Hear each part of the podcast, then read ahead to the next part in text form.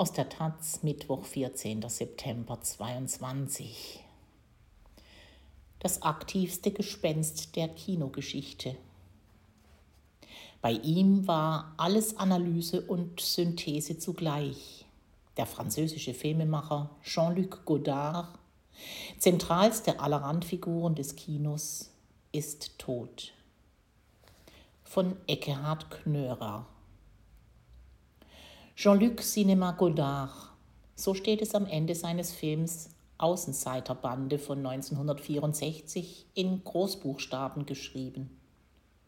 Das war halb ernst, halb ironisch, ganz spielerisch, wie so viel bei Godard.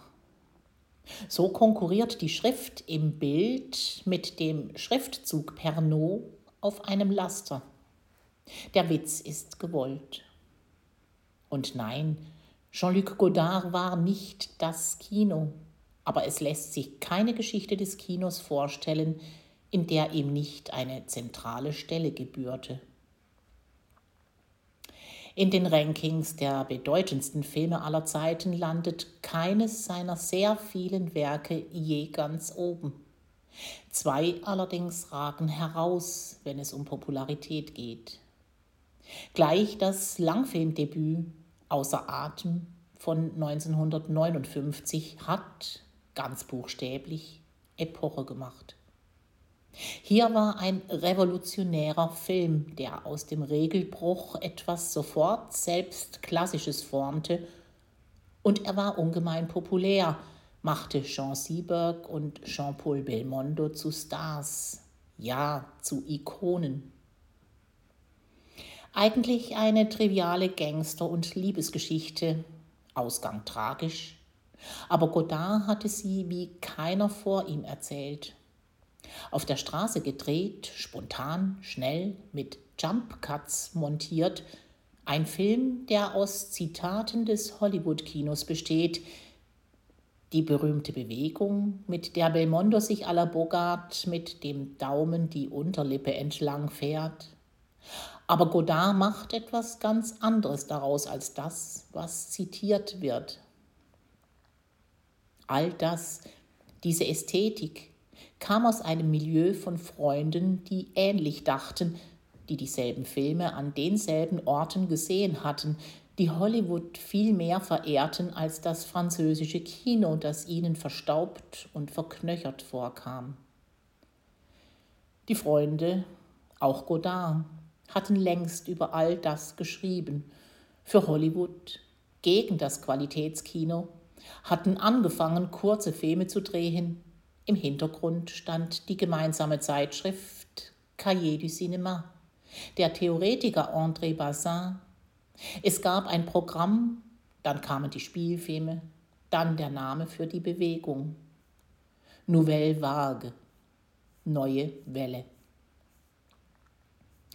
Godard hatte mitgeschrieben, unter Spannung stehende, beachtete Texte, gern thesenhaft, nie schlüssig, um Aphorismen selten verlegen, alles nach vorne, nichts zu Ende gedacht. Das sollte so bleiben. Es ging ihm nie um abgeschlossene Formen. Nach Außer Atem drehte Godard in rascher Folge weitere Filme, Manche gingen beim Publikum unter, aber die Verachtung war ein riesiger Hit. Eigentlich eine Auftragsarbeit, aber auch die ließ sich dekonstruieren. Superstar Brigitte Bardot godardisiert, beim nackten Körper genommen, beim Nennwert und zugleich als Zitat. Dazu Fritz Lang, der einen Regisseur spielt, als Figur vom filmhistorischem Gewicht. Es mischt sich hier und stets bei Godard immer alles zugleich. Hommage, Aneignung, Einschreiben in eine Tradition, die zugleich auf den Kopf gestellt wird. Auch Godard selbst wird in diesen Jahren zur Person in der Öffentlichkeit, die seine Beziehungen zu seinen weiblichen Stars Anna Karina und Anne Wiasemski und deren Auseinanderbrechen verfolgt. Als permanenten Revolutionär hat Bert Rebhandel den Regisseur und den Mann in seiner Biografie beschrieben. Godard wendet sich wieder und wieder nicht zuletzt gegen sich selbst. Es war ihm das Revolutionäre dabei nicht in die Wiege gelegt. Geboren und nach ein paar Jahren in Paris, auch aufgewachsen in der Schweiz, in idyllischer Umgebung am Genfersee, aus großbürgerlicher Familie. Der Vater leitete eine Privatklinik, die Großeltern hatten mit den Nazis kollaboriert. Keineswegs war Godard von Anfang an links. Erst im Lauf der 60er Jahre kam es zur Radikalisierung. Auch der Antisemitismus, der ihm nicht ohne Grund vorgeworfen wird, ist eher typisch für den der damaligen pro-palästinensischen Linken. Sein erster Revolutionsfilm war La Ginoise 1967, der im Pariser Maoistenmilieu spielt. Sein letzter Weekend im selben Jahr. Denn damit war mit dem Godard der frühen Jahre mit seiner Mischung aus Traditionszitat und Traditionszertrümmerung, Witz, Pop und Star-Glamour erst einmal Schluss. Und mit der Autorschaft auch. Godard tat sich mit dem intellektuellen Filmemacher Jean-Pierre Gorin zusammen. Sie treten unter dem Namen Groupe Sieger-Vertuff dokumentarisches, pamphletartiges, durchaus wiedererkennbar im Stil mit seinen Texttafeln, Schlagworten, Musik, die an und gleich wieder abbricht, abrupter Montage, die das Geschehen stets aus dem Hinterhalt überfällt. Vom Kino als bürgerlicher Institution hatte sich Godard damit allerdings verabschiedet. Er drehte auf Video, filmte Revolutionäre im Gras, brachte obskur Linientreues aus Prag mit, ließ sich, um es für seine revolutionären und auch pädagogischen Zwecke zu kapern, mit dem Fernsehen ein. Das war alles durchaus faszinierend, auch in den Sackgassen noch, in die Godard sich mit hohem Tempo begab, ist aber teils bis heute schwer greifbar. Ein größeres Publikum hat nichts davon je erreicht. Dann wieder eine Wende. In den späten 70er Jahren tut sich Godard mit der Filmemacherin Anne-Marie Mieville zusammen, privat und auch filmisch. Sie ziehen sich in das malerische Örtchen Roll in Godards Schweizer Heimat am Ufer des Genfersees zurück. Und Godard macht wieder Kino mit ungeheurer Energie. Jedes Jahr mindestens einen Film, auch mit Stars. In Passion 1982 spielt Michel Piccoli, vor allem aber eine ganz junge Isabelle Huppert. Sein King Lear 1987, der aus Filmrechtengründen lange quasi unsichtbar bleibt, taucht neben Molly Ringwald, Julie Delpy und Godard selbst sogar Woody Allen auf, was Prinzip hat. Denn Godards Filme sind längst von einer radikalen Durchlässigkeit für eigentlich alles. Tagesrest, Mythos, Hollywood, Musik, Theorie, Malerei, Zitat Artefakte aller Art.